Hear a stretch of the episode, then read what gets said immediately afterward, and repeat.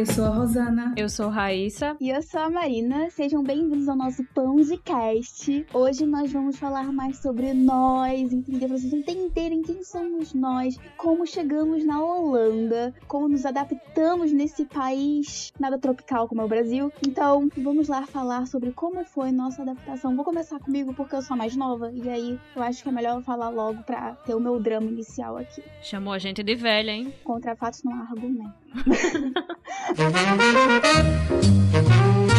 Meu nome é Marina Shalom, mas eu prefiro que as pessoas me chamem de Mari, porque eu tenho trauma de infância que as pessoas não me davam apelido. Então, por favor, me chamem de Mari hoje em dia. Eu sou do Rio de Janeiro, Zona Sul, e hoje em dia eu moro em Groningen, Groningen, como eu falo bem portuguesado, que é uma cidadezinha bem no norte da Holanda, que parece um conto de fadas, mas na verdade só tem estudante ancião, o que é meio ruim, assim. Mas eu gosto, assim. Eu vim pra Holanda tem dois anos, vai fazer dois anos agora em julho, com meu namorado, Pablo. A gente veio pra cá pra estudar e pra morar mesmo. As pessoas falam, ah, mas você vai estudar e voltar pro Brasil? Não, vou continuar aqui. E assim, eu tenho 21 anos, eu trabalho com fotografia e filmagem, estamos aí tentando ter a nossa vida aqui sendo reconhecida, tá indo aos poucos. E essa é brevemente a minha pequena história antes de eu falar da minha adaptação, a gente vai se apresentar. Agora eu chamo Rosana, fale por favor da sua trajetória na Holanda. Então, né, Mari, eu sou um pouco mais velha que você, né?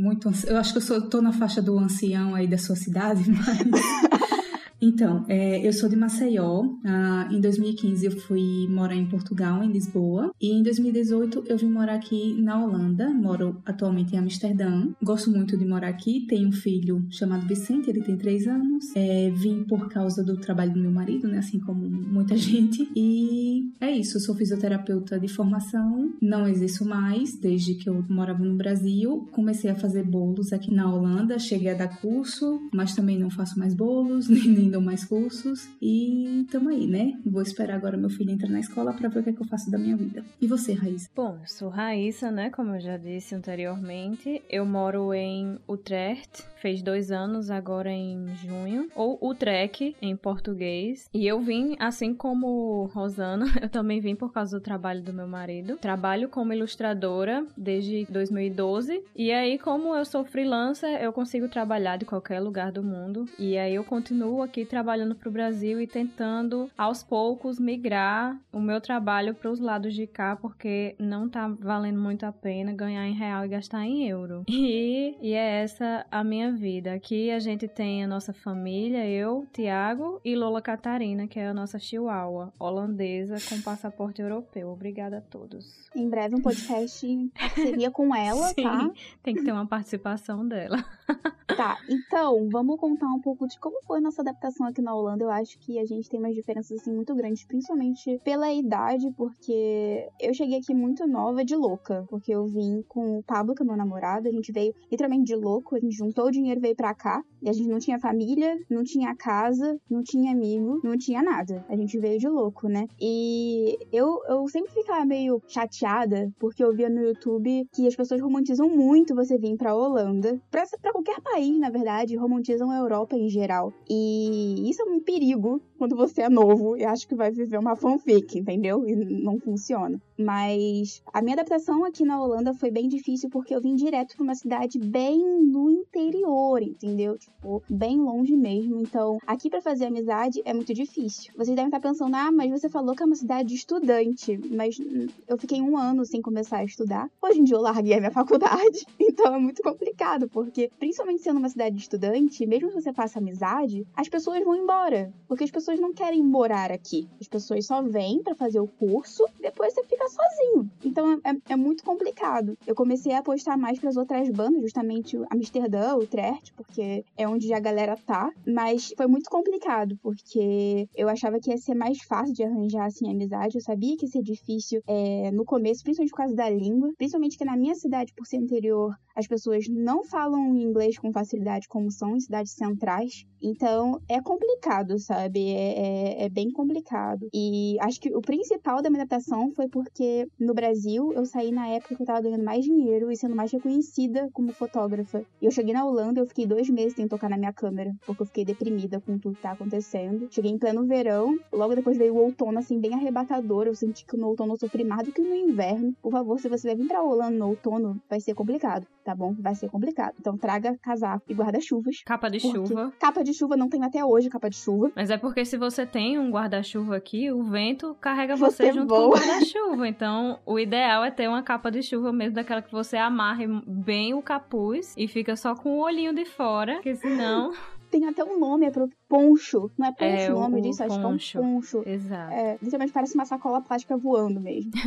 Mas foi muito complicado para mim, porque eu sofri muito, assim, tipo, com os holandeses. É bem complicado. Eu tenho uma opinião dos holandeses que hoje em dia mudou. Mas no começo era bem complicado por eu ser nova. As pessoas não confiavam em mim. E isso pra tudo, tá? Não era só holandês que não confiava em mim, não. Era brasileiro também. Então é, é, é muito complicado, sabe? Eu sei que tem pessoas que chegam na Europa com uma vida perfeita. Perfeita entre aspas, né? Porque eu acho que a vida perfeita é o que tu pensa de qualidade de vida. Hoje em dia, eu tenho uma vida perfeita porque eu nunca teria esse tipo de vida no Brasil. E para mim, isso já é uma vida perfeita, pelo que eu já tenho conquistado. Mas as pessoas, é, acho que romantizam demais a glamorização. E não existe isso. A não ser que tu seja realmente rica. São tudo igual a ele!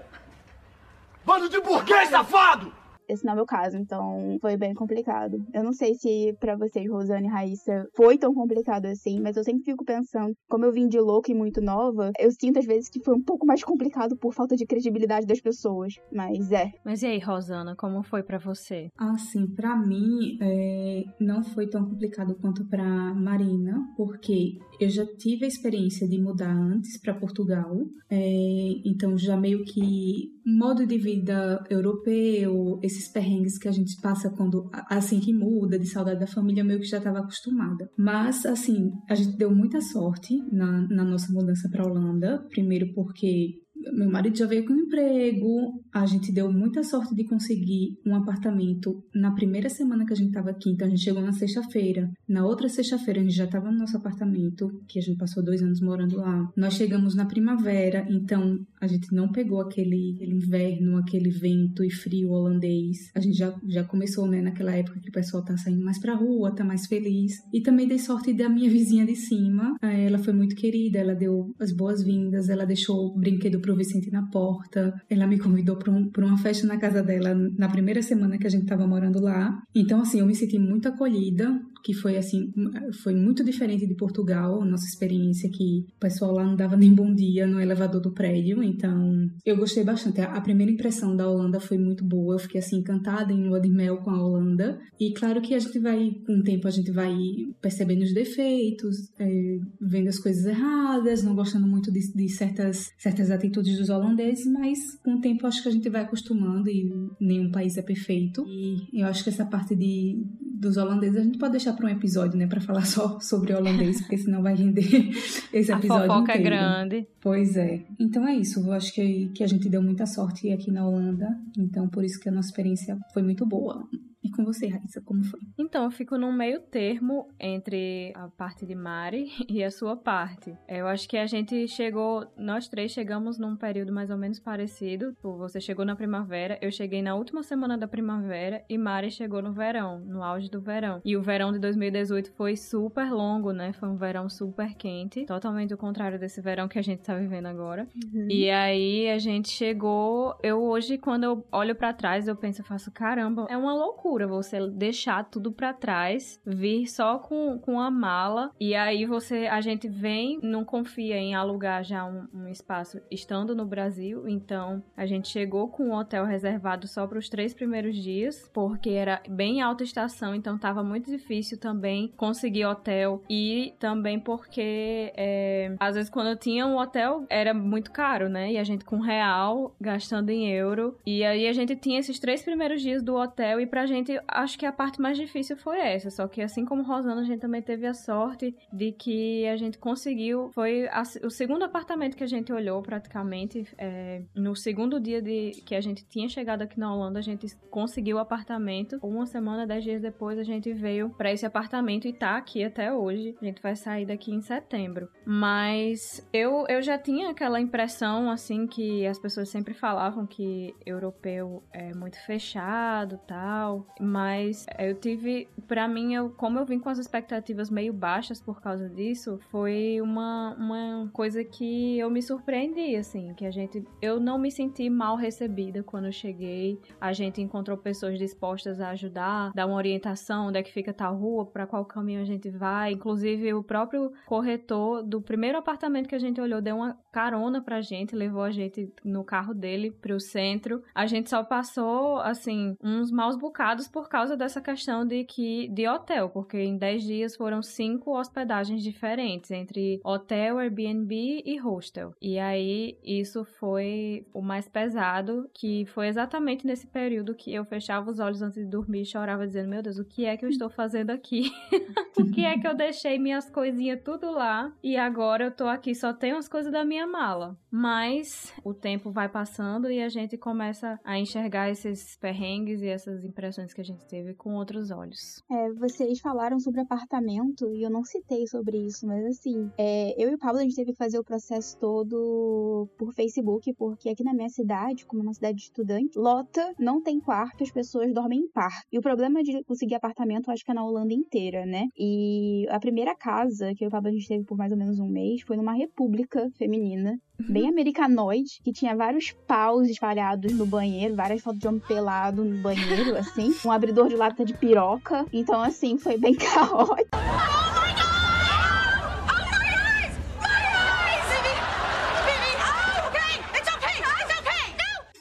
Eles deixaram eu e o Paulo a gente ficar de casal lá, sendo que, tipo, isso é praticamente algo inadmissível numa república feminina, porque não dá, ela é só realmente as putaria deles e pronto, entendeu? Não pode ter casal. E pra gente foi muito difícil a gente conseguir contrato pela nossa idade, porque eles não confiavam na gente por ser menor de 21 anos, que é onde você já começa a receber o salário mínimo aqui na Holanda. Então. Só que a maioridade aqui é 18 anos, né? Ah, sim, sim, mas é, tem uma questão da Rórica, que a Rórica, ela é basicamente os trabalhos de loja, restaurante, essas coisas são os trabalhos menores aqui. E pelo menos na minha cidade tem essa meio tinha essa lei que até 21 anos você recebia um valor menor por hora. Acho que o valor total quando você tem 21 anos é 10 euros. E aqui era menos. Tipo, o Pablo, ele no começo recebia 5 euros por hora. Então foi bem difícil pra gente.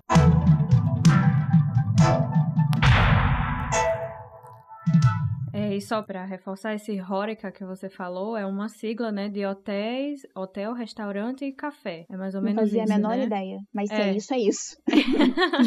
é, e eu acho que é na Holanda toda essa questão da idade e o salário mínimo. Porque aqui 14 anos você já pode trabalhar em, em por exemplo, supermercado como repositor. Então, se, se você tem 14 anos, você recebe uma proporção no salário mínimo, com 16 outra, com 18 outra, com 21 é que você começa realmente a receber receber o salário mínimo uh, base da Holanda. É, só que aí, quanto mais velha a pessoa, uma pessoa com maior de 50, de 60 anos, já recebe um salário mínimo proporcional à idade dela, né? Eu acho uhum. isso interessante. Quando a gente chegou, foi uma das coisas que eu percebi era a quantidade de adolescentes trabalhando, porque essa época de férias, a época que a gente mais vê eles trabalhando, tanto assim de, de delivery, que é o que a gente sempre vê o ano inteiro, eles trabalham muito em delivery, e também nos supermercados. Eu ficava, meu Deus, a quinta série tá toda toda nesse supermercado trabalhando pois nesse é. estoque. E até loja grande, assim, tipo, vamos comparar uma lojas americanas no Brasil com, pra mim, é criança. Os meninos têm cara Sim. de criança no caixa, sabe? Eles são responsáveis pelo caixa de uma loja de uma lojas americanas, por exemplo. Então é muito louco, assim. Vai no Brasil, coloca a criança de 14 anos pra tomar conta de uma loja, não sei. É muito, muito louco na minha cabeça isso. É, o adolescente com 3 metros de perna, mas a cara de bebê, né? É. Tive aqui uma, uma coisa que eu tenho 1,59 de altura, e aí é, eles me confundem muito com um pré-adolescente, porque o meu tamanho, inclusive, compro roupas na seção infantil.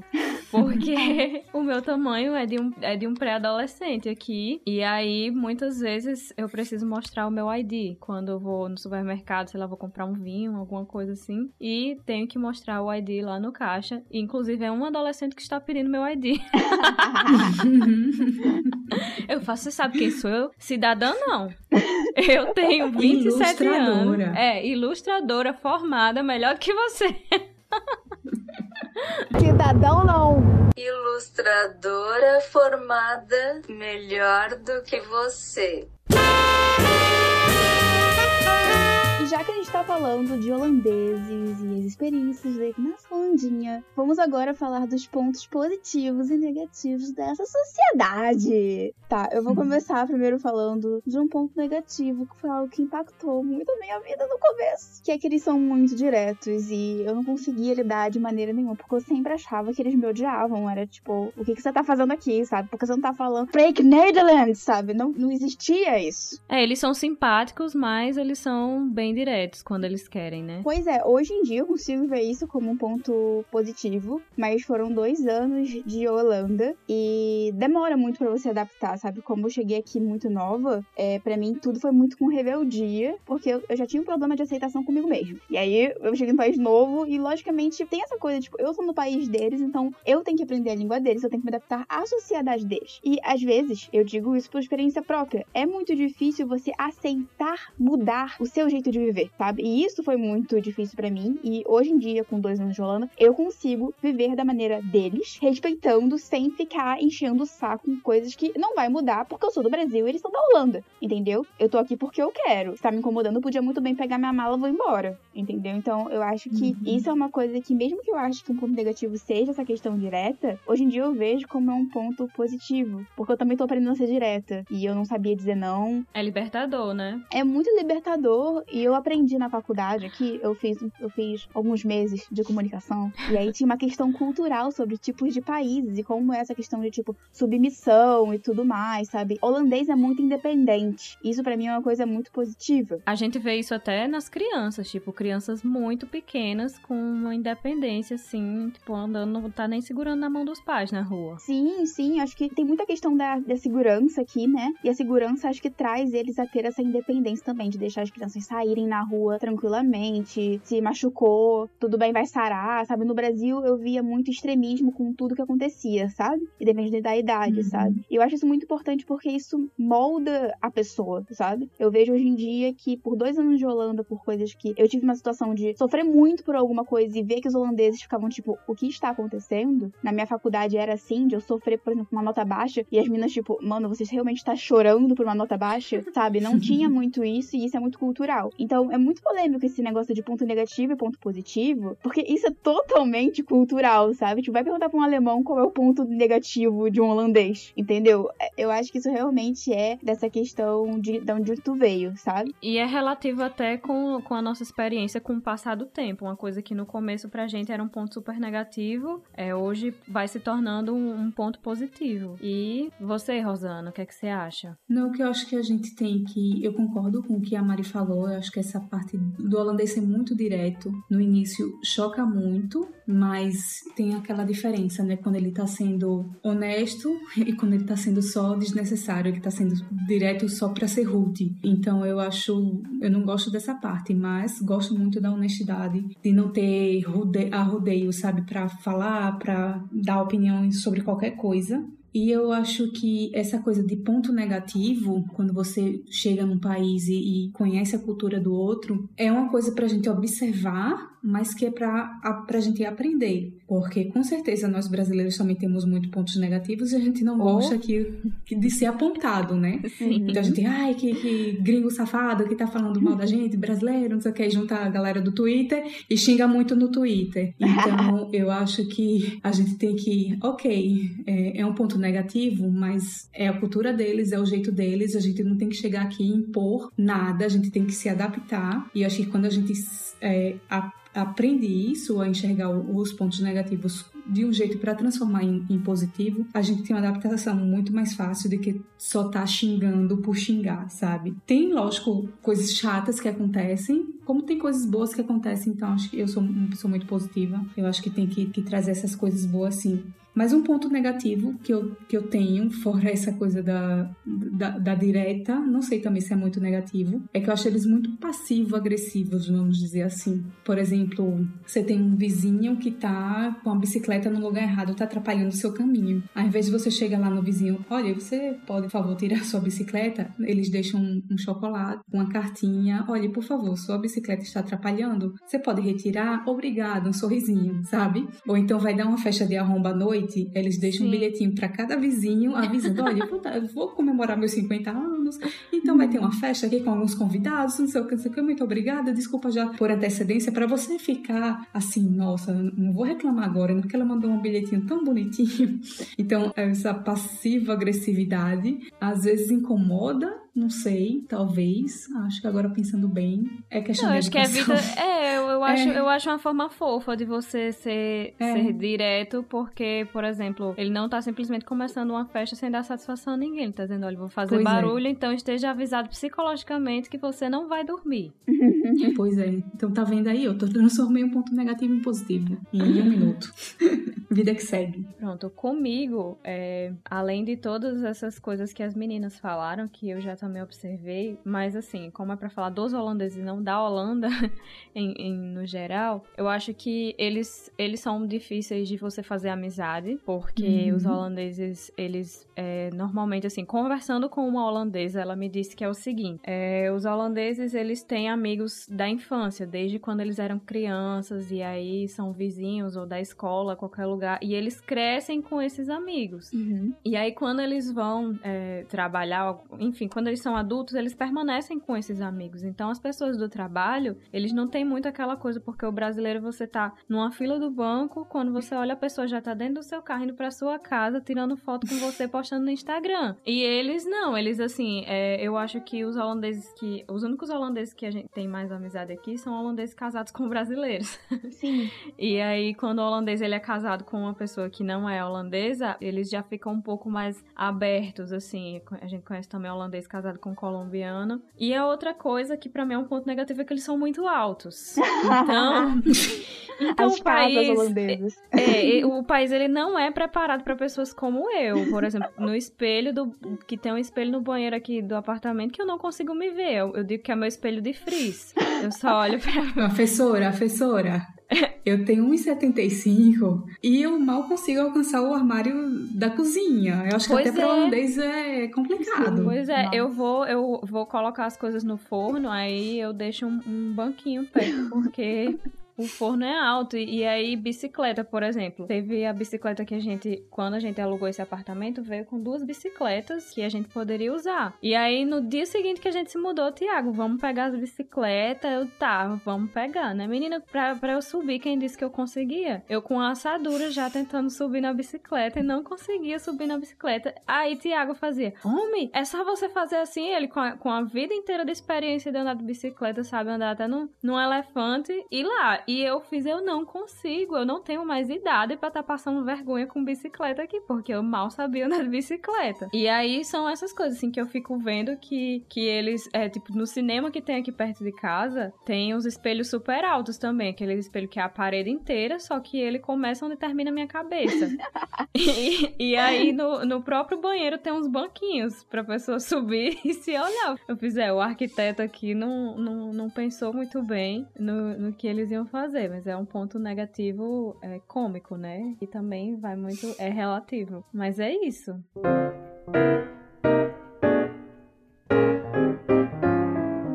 E pontos positivos, vamos lá. Você, Mari, o que é que você acha de ponto positivo dos holandeses? Ah, eu acho que é o que eu te falei, né? É, acho que essa questão deles serem diretos também me ensinou. Acho que a independência, eu gosto muito dessa questão da independência. Talvez pensando aqui, eu tinha visto outro dia num story do Instagram que os holandeses eles são muito felizes no verão e eles querem aproveitar tudo. E no Sim. Brasil, eu morava no Rio, né? No Rio tem praias, são dias ensolarados, e eu sentia que eu não aproveitava isso. Eu tinha muita preguiça das coisas. E vindo para cá, eu comecei a aproveitar mais o tempo, porque eu sofri bastante com essa mudança, assim, sabe? Sim, eu aprendi a valorizar o sol. Porque Nossa, lá, em, lá em Natal é um sol pra cada pessoa, né? E Eu acho que as três são de cidade praieira, né? Praiana. Maceió, Natal e Rio. Mas a questão é de que praia. eu não ia pra praia no Rio. Eu não ia pra praia. Por isso que eu sou Nem branquela, eu, E assim. nem eu.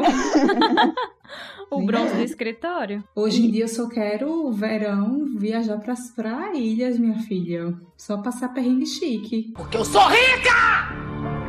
Eu sou rica!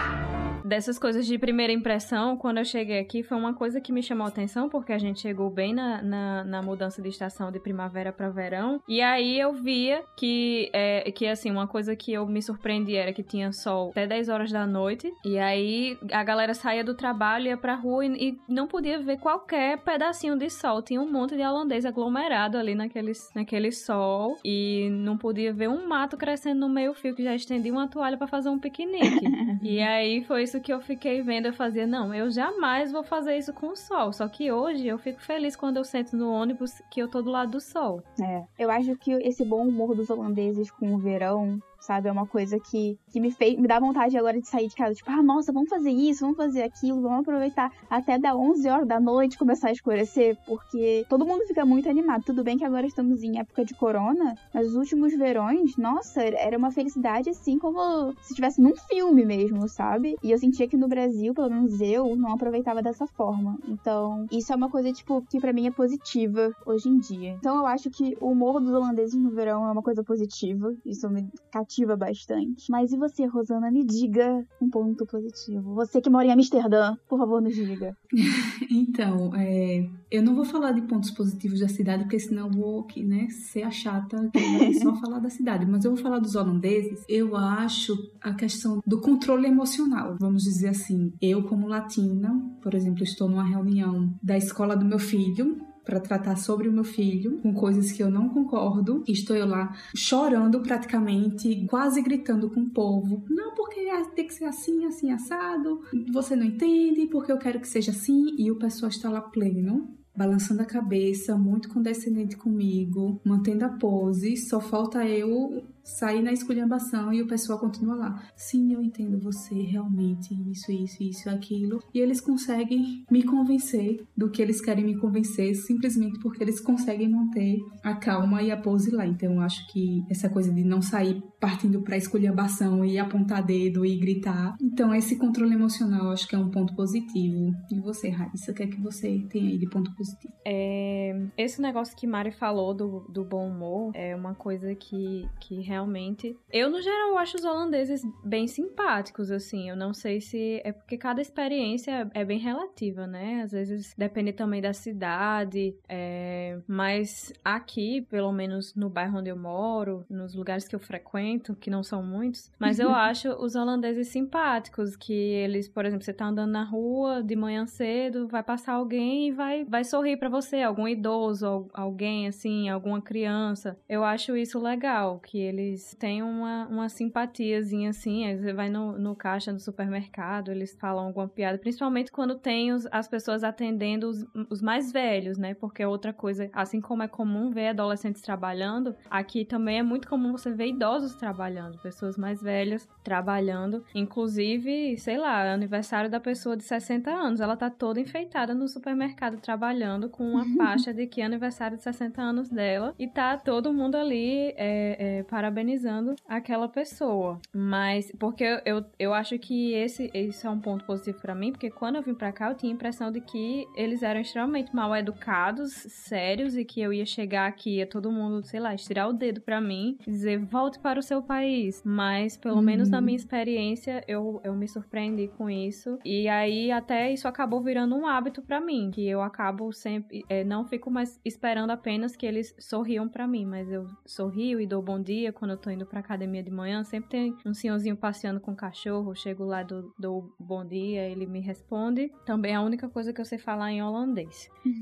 e aí, mas aí. Mas eu percebi uma coisa que quando eu tô conversando, falando com qual- qualquer pessoa, com- qualquer holandês em inglês, e eu solto umas palavras no meio em holandês, eles já ficam mais abertos, porque eles, Sim. eles percebem que eu tô tentando, sabe? Não tô tentando falar, mas eu tô soltando umas palavras pra dizer que pelo menos eu sei alguma coisa de holandês e, e tô nesse processo de aprendizagem. Então eles já ficam super felizes, ah, sim, e repetem o que a gente fala, sei lá, ou pra corrigir. E eles têm aquele hábito de fazer ou, uh! eles fazem ou uh! pra tudo, né? É. Ou pra coisas positivas ou negativas, se tipo esbarram ou. Uh! Aí você uh. fala uma palavra em holandês, eles fazem uh! Aí eu, obrigada! Eu sinto assim o selo de aprovação. Tá, é. Pra fechar esse quadro de pontos positivos e negativos, eu acho importante falar uma frase que minha psicóloga holandesa disse para mim, que é uma coisa que eu tô levando pra minha vida, que é você observar as situações com distância, porque observando com distância você se tira da situação e você consegue ver realmente de uma forma racional. Então, esse lance de pontos negativos e pontos positivos fala muito mais sobre você do que a pessoa, sabe? Verdade. É como você tá realmente colocando como vai ser uma situação e às vezes sem conhecer. Esse foi meu problema quando eu cheguei na Holanda, porque eu cheguei num, num choque cultural que eu tive direto na minha cidade e eu já tinha colocado que tudo ia ser uma grande bosta. E isso foi um grande tapa na cara, porque depois eu vi que o problema na verdade era meu. E quando eu comecei realmente, que nem você falou, sorrir mais, tentar me colocar no lugar dos outros, isso mudou perfeitamente. Então vejam as situações com mais distância, entendeu? Porque em qualquer lugar do mundo vai ter ponto positivo, ponto negativo. Inclusive você tem ponto positivo e ponto negativo, uhum. né, minha uhum. filha? Então, pois é. né? Vamos... Se forem começar a fazer a lista de mim dos pontos negativos, eu não quero nem ouvir, porque eu fico magoada, eu não, não consigo ouvir. E eu sempre fico pensando assim, é, a gente no Brasil, se chega um gringo, um estrangeiro, começa a morar lá e não se esforça para falar uma palavra em português, como é que a gente vai reagir? Ah, esse gringo tá aqui morando 10 anos, não sabe falar nada em, em português, como assim? O que é que tá fazendo aqui? Principalmente lá, né? Lógico que... Não, e é impossível porque no Brasil, não, né, ninguém fala se nem comunica inglês. Inglês. Exato. É, pois é. É mais complicado se comunicar em inglês. Então aqui, pela facilidade de, de falar inglês, a gente meio que se acomoda, né? E, e não, não quer aprender, não quer se não quer dar esse passo, mas eu acho um, que é um passo muito importante para adaptação é aprender a língua e, e vamos nessa, né? Daqui para 2025 eu aprendo inglês. Você tá muito otimista, pelo menos eu fico 2025. Então, como Rosana falou de Brasil, eu acho importante a gente falar sobre a comunidade brasileira no exterior, né? Aqui na Holanda, como é que foi, porque muita gente acha que você chegando na Europa enquanto brasileiro vai ser aquela amizade à primeira vista, né? E isso para mim foi muito difícil, também pelo fator da minha idade. Então, acho que a gente pode conversar um pouco de como é a questão do acolhimento na, da comunidade brasileira aqui na Holanda. É, qual é a sua experiência sobre isso, Rosana? É, de novo, vou comparar um um pouco com Portugal. Sempre que eu procurava qualquer coisa sobre morar fora, o pessoal falava: Ah, não, você tem que fazer amizade com o pessoal local, não faça amizade com brasileiro, porque senão vai ser difícil a adaptação. Você vai viver naquele círculo de brasileiros e não vai uh, viver a vida do país conhecendo outras pessoas que, que são nativas. Então, em Portugal, fiquei muito nessa. Fiz pouquíssimas amizades com brasileiros. Eu fiz mais por causa do Snapchat, que na época eu era bem ativa lá. Então, conheci os brasileiros que moravam em Portugal. Mas não fiz amizade, amizade assim, de muitas pessoas, com mães, que, que eu era mãe recentemente lá. Então, para mim foi muito difícil. Eu morava, não morava em Lisboa, morava um pouco afastado. Foi difícil essa adaptação em relação à amizade. Então, quando chegou aqui em Amsterdã, eu quis conhecer, logo conhecer os brasileiros, quis entrar em grupo de WhatsApp, grupo de mães, essas coisas. Então foi aquela coisa, né? Você faz amizade com um monte de gente, é, frequenta a casa de um monte de pessoas, 20 pessoas na sua casa e você acha que todo mundo ali é amigo. E com o tempo você vai vendo que, que não é bem assim. Você não tem muita afinidade política, não tem muita afinidade de comportamento, de, de questões de, de pensamento mesmo, estilo de vida e pensamento. E como no Brasil tem pessoas que, que não se dão com você. Aqui também não, não, vai acontecer o mesmo. Mas como a gente chega muito carente, né? A gente tá aqui sem família, sem nada, a gente acha que todo mundo vai, vai ser seu amigo e todo mundo vai confiar em você e deixar que você confie nele. E não é bem assim. Então a gente acaba se decepcionando muito Hoje em dia tenho poucas amizades, mas que sou mais. tenho mais um pé atrás em fazer amizades, mas as que eu tenho são amizades que realmente eu confio. Vocês passaram por alguma coisa assim, parecida? Acho que muita gente passa, né? É, então, comigo, o que acontece, a gente chegou aqui bem na, na semana que começou a Copa, em 2018. E aí, o primeiro jogo do Brasil, a gente tava hospedado ainda num hostel. A gente viu no grupo de, no Facebook que tinha de brasileiros aqui na cidade que a galera ia se reunir para ver o jogo é, num, num bar. E a gente foi, porque é, eu cresci com aquela, com aquela coisa de que, ah, brasileiro é um povo acolhedor, brasileiro é família tal. E aí eu fui e as pessoas diziam assim, comigo, ao invés de dizerem, ah, de dizerem assim, ah, não faça amizade com brasileiros, é, porque senão vai ser difícil você se adaptar. Eles só diziam, faça amizade, porque senão você vai se desesperar e vai querer voltar pro Brasil. Não importa se você tá fazendo amizade com um poste, faça amizade. E aí eu cheguei que cada pessoa num raio de 5 mil quilômetros de distância, eu tava, ei, vamos se ver. E aí a gente foi nesse bar cheio de brasileiro e de holandeses casados com brasileiros. E a gente chegou e ficou assim, tipo, na carência, tentando fazer amizade, só que a gente viu que já tinha uns grupos formados de pessoas que já se conheciam há muito tempo, e aí a gente não se não sentiu muita abertura é, dessas pessoas com a gente, assim. E eu acho que isso, principalmente com mulheres, acontece muito, né? Daquela coisa de que às vezes as mulheres, infelizmente, ainda se enxergam meio que como invasoras e rivais, enfim. E aí eu, eu para mim, eu,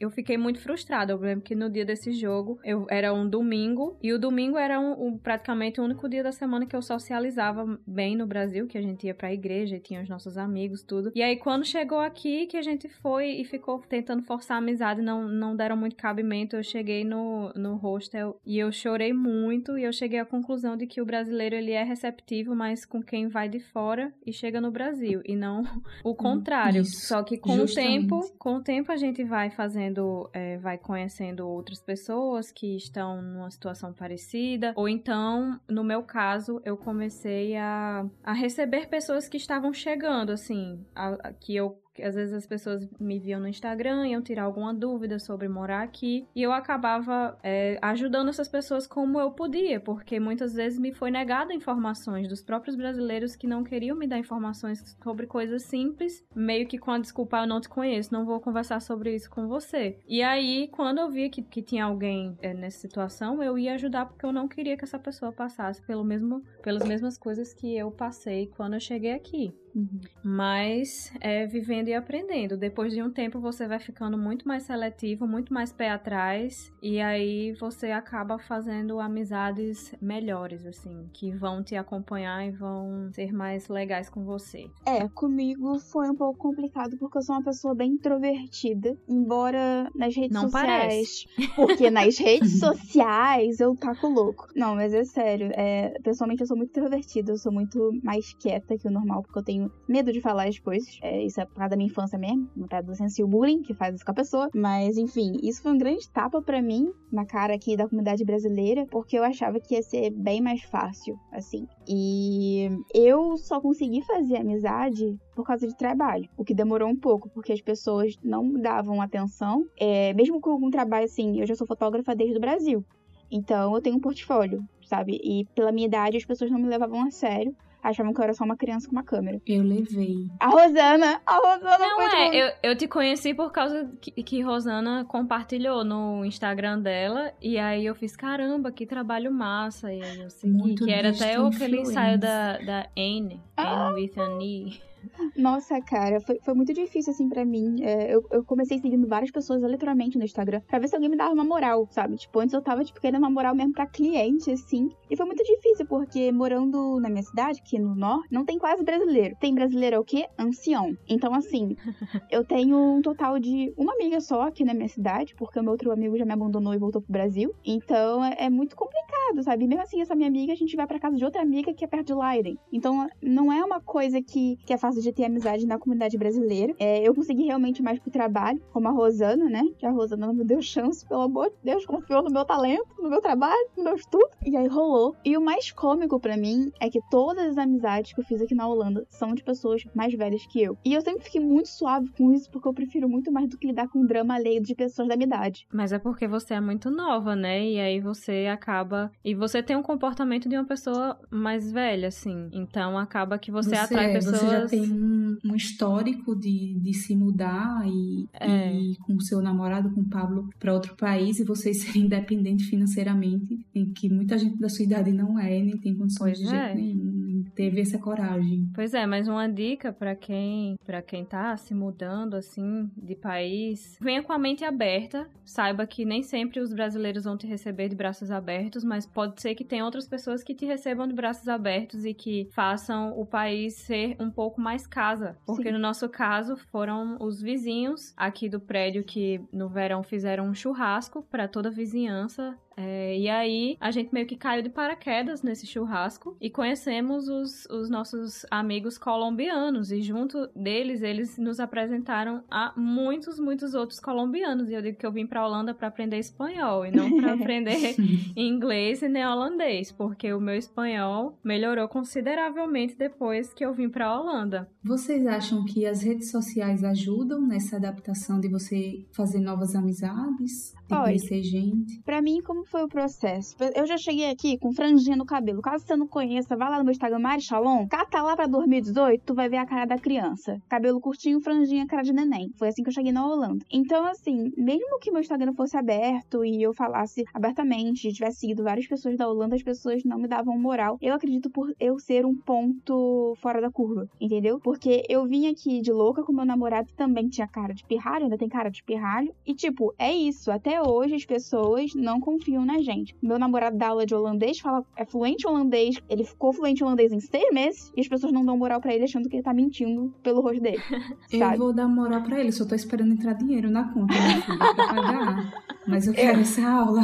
Então eu acho que essa questão de Instagram é muito complicado. Porque para mim, no começo, não adiantou de nada. Quando eu sei que se de repente eu tivesse com 25 anos, sabe, chegando com uma namorada, assim, tranquila, e, e tivesse essa idade a mais e mostrando uma responsabilidade a mais, tipo, uma maturidade num rosto mais adulto, talvez eu teria tido mais amizade. Hoje em dia, algumas pessoas me procuram para sair comigo. Eu fico tipo, meu Deus, que sair comigo, eu tô muito feliz, meu Deus, como acontece. Mas, mas isso não era uma coisa normal para mim, sabe? Porque eu meio que acabei ficando com essa mentalidade que as pessoas nunca iam me achar interessante. Então, é. assim, é. eu não acho que rede social ajuda, porque ao mesmo tempo as pessoas romantizam muito. Você tem que saber quem tu vai seguir, sabe? Até porque às vezes as pessoas romantizam até o problema. Então, é muito difícil o Instagram. Eu acho que depende de pessoa para pessoa. Então, para mim, as redes sociais, elas ajudaram no começo assim, quando a gente soube que vinha para cá, eu fui procurar grupos no Facebook de pessoas que moram de brasileiros na Holanda, brasileiros em Utrecht, e aí algumas dúvidas eu conseguia tirar, mas assim, para fazer amizade, é só foi um, um, processo a longo prazo, porque aí eu fui conhecendo, algumas pessoas depois viram o meu trabalho e começaram a me seguir e me indicaram, e aí eu não lembro em que momento eu comecei a seguir Rosana, mas é, eu acho que foi que era por causa dos bolos que eu seguia, mas as primeiras amizades, para amizades iniciais, eu acho que para mim foi uma coisa fora das redes sociais e depois eu consegui através das redes sociais. É, para mim foi contrário, assim, eu, eu busquei logo, como eu falei, grupos de, de mães, principalmente, né, porque eu tô aqui cheia com meu filho precisava ter ideia do que fazer aqui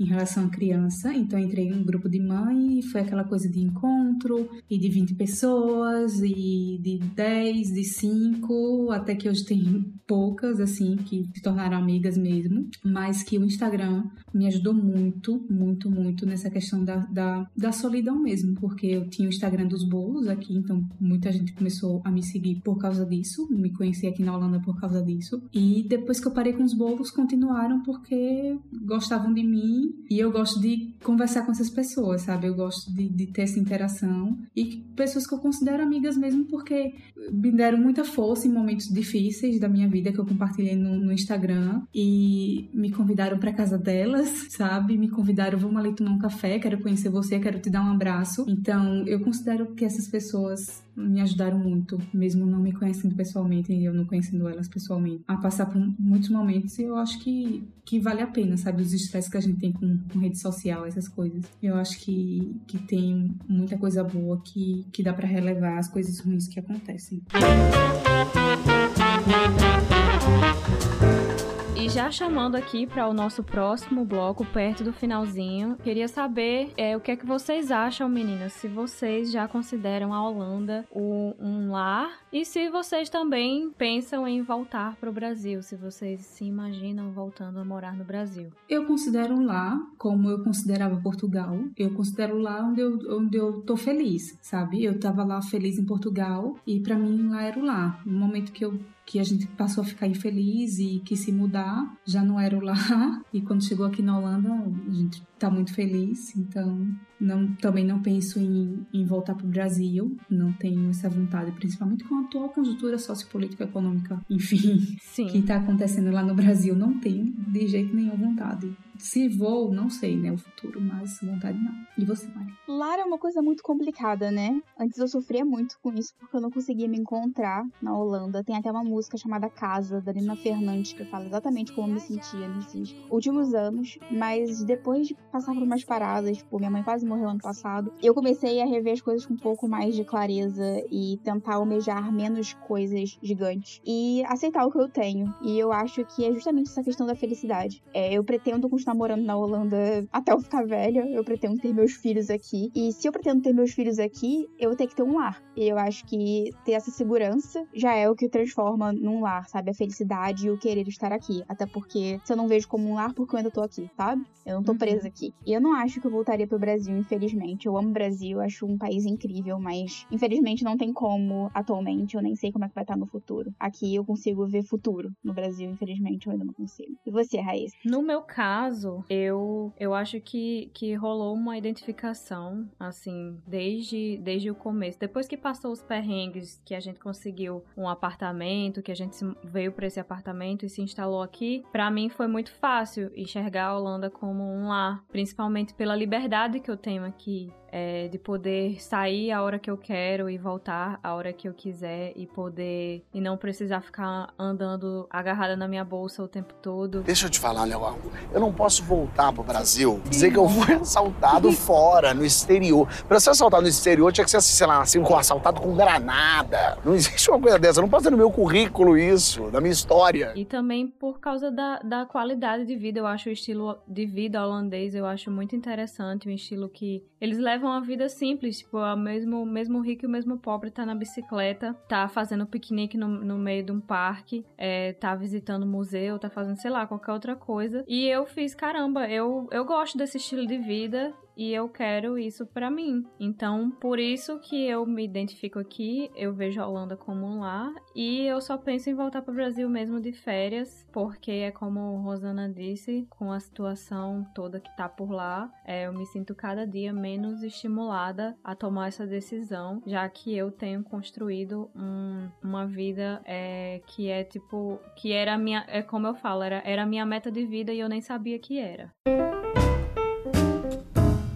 A última pergunta para vocês. É: vocês mudariam para outro país que não fosse o Brasil, que não fosse a Holanda, iriam embora da Holanda, o que é que vocês fariam? Eu não iria. Eu não sei, porque eu fico pensando assim que eu já tô aqui, eu já tô me acostumando aqui, passar por todo um processo de adaptação. E também se eu for chegar nesse outro país ficar comparando com a Holanda. Aí eu fico, aí, mas na Holanda era melhor isso, então no momento minha cabeça tá fechada, eu não tô disposta a correr novos riscos. Eu tenho a mesmíssima opinião, não tenho, eu não tenho saúde mental para outro choque cultural. Mas não tem, não. Não dá, não, não tem essa evolução espiritual ainda, não. Deixa para outra pessoa fazer isso, que eu tô de boa aqui. Vamos viajar que tá ótimo, se mudar, não. E você, Rosana? Eu não mudaria. E também, se, se alguém falasse assim, para que, que outro país você moraria, eu, eu vou dar a tela azul do Windows, porque eu, a gente já fez essa lista quando a gente quis sair de Portugal. E aí, vamos para onde?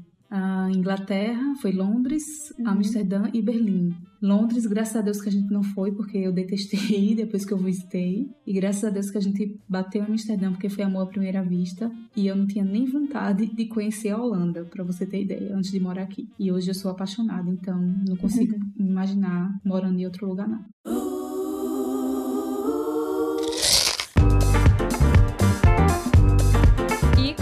Nova tradição que a gente vai criando, né, nesse nosso pão de cash. É, nós temos a nossa chuva de granulado e o troféu suvaqueira. Para quem não lembra, quem não ouviu o episódio anterior, aconselho que vá ouvir. A chuva de granulado é uma coisa que você achou super legal, que você curtiu, aquilo ali fez você gritar uhul! E o troféu suvaqueira é aquela coisa que não foi tão legal assim. Então, Mari vai começar e vai dizer qual é a chuva de granulado e o troféu suvaqueira dela. Gente, a chuva de granulado não é bem pra uma coisa, mas pra uma situação. Porque, como vocês bem sabem, ou não sabem, a gente tava em quarentena. E a quarentena já acabou tem um tempo, mas eu finalmente peguei o trem, fui pra casa das minhas amigas depois de quatro meses e tive um final de semana top com caipirinha. Uhul. Então, fiquei muito feliz. Então, muito obrigada, minhas amigas, chuva de granada pra elas e tudo mais. Acho que foi isso. Fiquei muito feliz. Foi, foi muito bom. Mas o, o, o troféu suvaqueira, né? Vai pra moça do mesmo trem que eu tava indo pra final de semana legal. Porque a moça tava usando a máscara contra o coronga na boca só, não no nariz. E sabe, eu tava vendo aquele nariz assim, tava me dando um negócio. Então, por favor, não sejam essa moça. E é isso aí. Usem a máscara corretamente. Coloquem no nariz. É isso. E vocês, meninas? Rosana?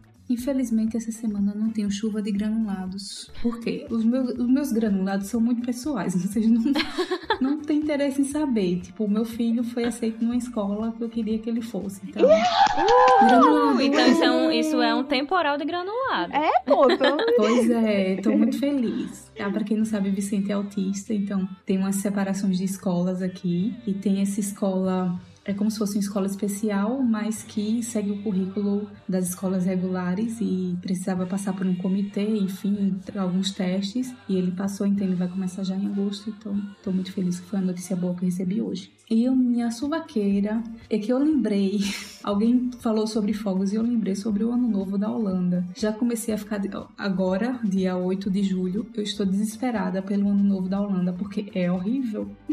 As pessoas não se controlam, as pessoas viram incendiárias, é fogos, a, a cidade fica uma neblina de, de fumaça de fogos. É horrível, é horrível, as pessoas não se controlam. Ainda mais pra se despedir de 2020, né? Que esse ano que está sendo maravilhoso. Então os fogos vão Pois ser. Pra quem não sabe, aqui na Holanda é proibido soltar fogos, menos no dia 30 e 30. Não, 30 e 31. 31. prim- 31, né? De, de dezembro. Ou seja, o pessoal se acaba dia 31 e dia 1 a cidade tá destruída e suja, podre. Parece um São João. Não tem sossego. Você, se você sair de casa, tenha cuidado pra não, não bater fogos em você, juro por Deus. É, pessoas então, morrem. esse ano a gente já tá pensando que a gente nem que atravesse a fronteira de carro pra Alemanha e fique num, no interior. Mas lá na num- Alemanha ainda é pior Verdade. de fogos. Mas eu passei o ano novo eh, na Alemanha, a gente passou a virada dentro do quarto do hotel dormindo. Ah, que Mas é foi ótimo. bom, foi melhor que aqui.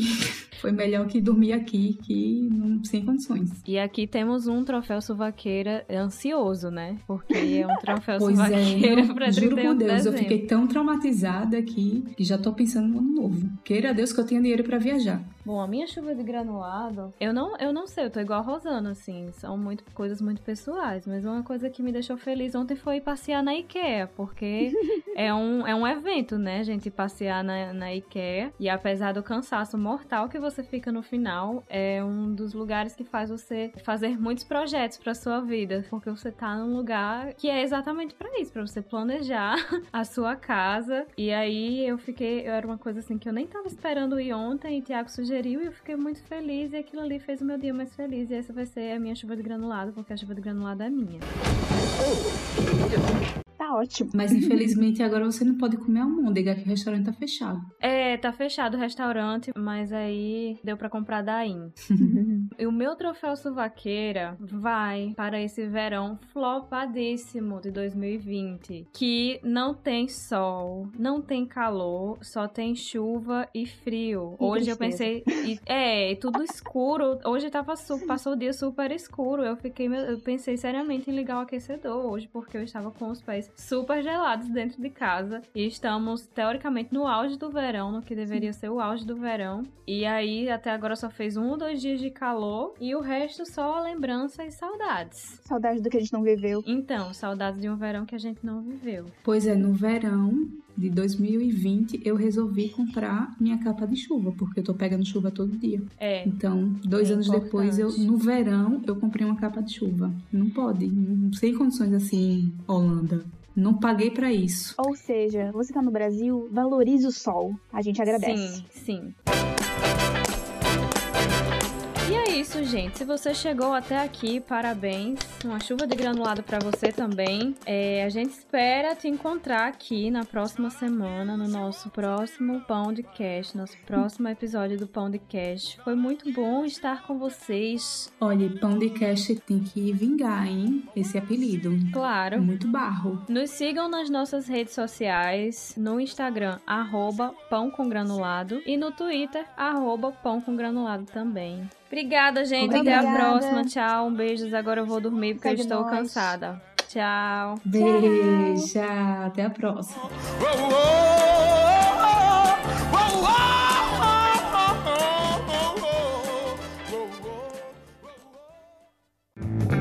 Esse podcast foi editado por Estúdio Dispare.